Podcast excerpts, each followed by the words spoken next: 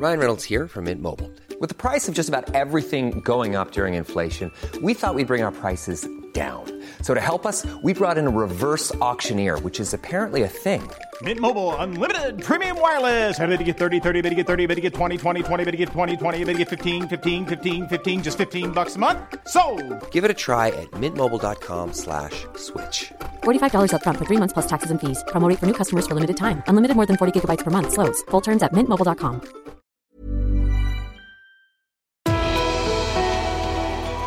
Bonjour à tous et bienvenue dans Callisto, le podcast qui vous fait voyager à travers les récits mythiques et les légendes.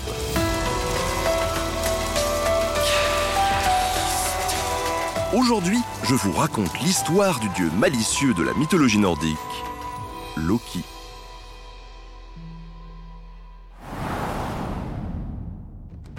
Loki est le fils du géant Farboti et de son épouse Lofé. À la mort de ces derniers, Odin, le souverain tout-puissant d'Asgard, le royaume des dieux, décide de l'adopter et de l'élever aux côtés de son propre fils, Thor, le dieu de la foudre. Loki est un être divin, comme ses pères. Et bien qu'il soit accepté par eux, en grandissant, il se sent différent. Comme une créature des ténèbres au sein d'un panthéon de dieux étincelants. Sa beauté physique, dont il est bien conscient, cache en réalité un fond dévoré par la noirceur. Il développe ainsi une nature imprévisible et facétieuse, ainsi qu'une loyauté, dirons-nous, changeante.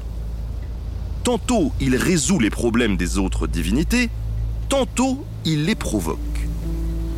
Quoi qu'il en soit, il parvient toujours à ses fins grâce à son intelligence acérée et à son habileté à manier les mots. Mais un jour, son destin bascule. Son frère, Thor, devient le champion d'Asgard. Loki est rongé par la jalousie. Ça aurait pu être lui, ça aurait dû être lui. À partir de cet événement, cette rancœur provoque chez Loki une soif insatiable de chaos et de désordre. Une obsession qui l'amène à commettre l'irréparable au point de manigancer contre l'un des dieux les plus aimés d'Asgard, Balder. Comprenez bien, rien ne peut atteindre Balder. Rien ne peut le faire faiblir. Aussi, les autres dieux s'adonnent à un jeu peu subtil consistant à lui lancer toutes sortes de projectiles dangereux qui ne mettent aucunement en péril la santé à toute épreuve du dieu nordique. Bien sûr, toutes les divinités connaissent la prophétie qui entoure la mort de Balder, et Loki n'y échappe pas. Seulement, il est le seul à déceler la faille. Il est le seul à connaître un détail insignifiant qui pourrait entraîner la perte de Balder.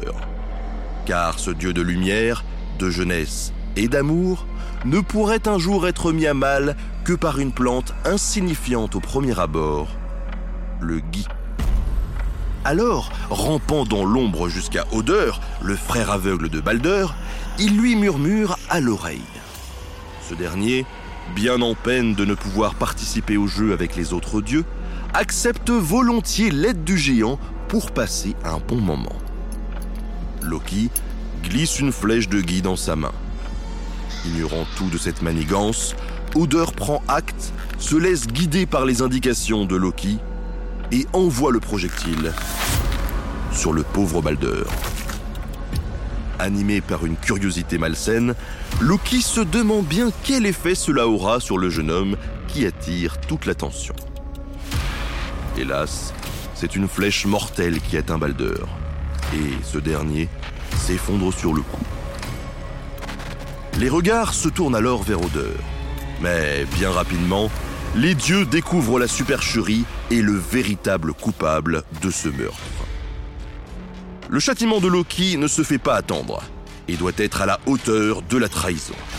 Il est capturé et attaché avec les entrailles d'un serpent venimeux. Chaque jour, des gouttes de poison tombent sur lui, lui brûlant la peau.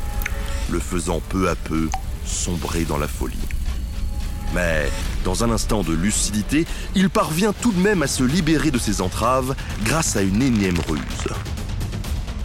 Devenu la honte de tous les dieux et de tous les hommes, Loki s'enfuit. Il jure de se venger et convoque les géants afin de provoquer le Ragnarok, la fin du monde.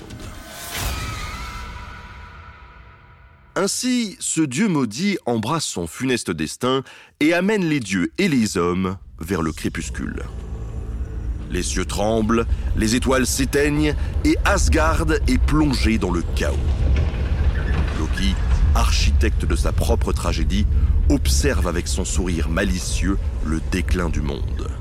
Et c'est ainsi que se termine l'histoire sombre et retorse de Loki, le dieu des ruses et des complots dont l'héritage est marqué par la trahison et la destruction.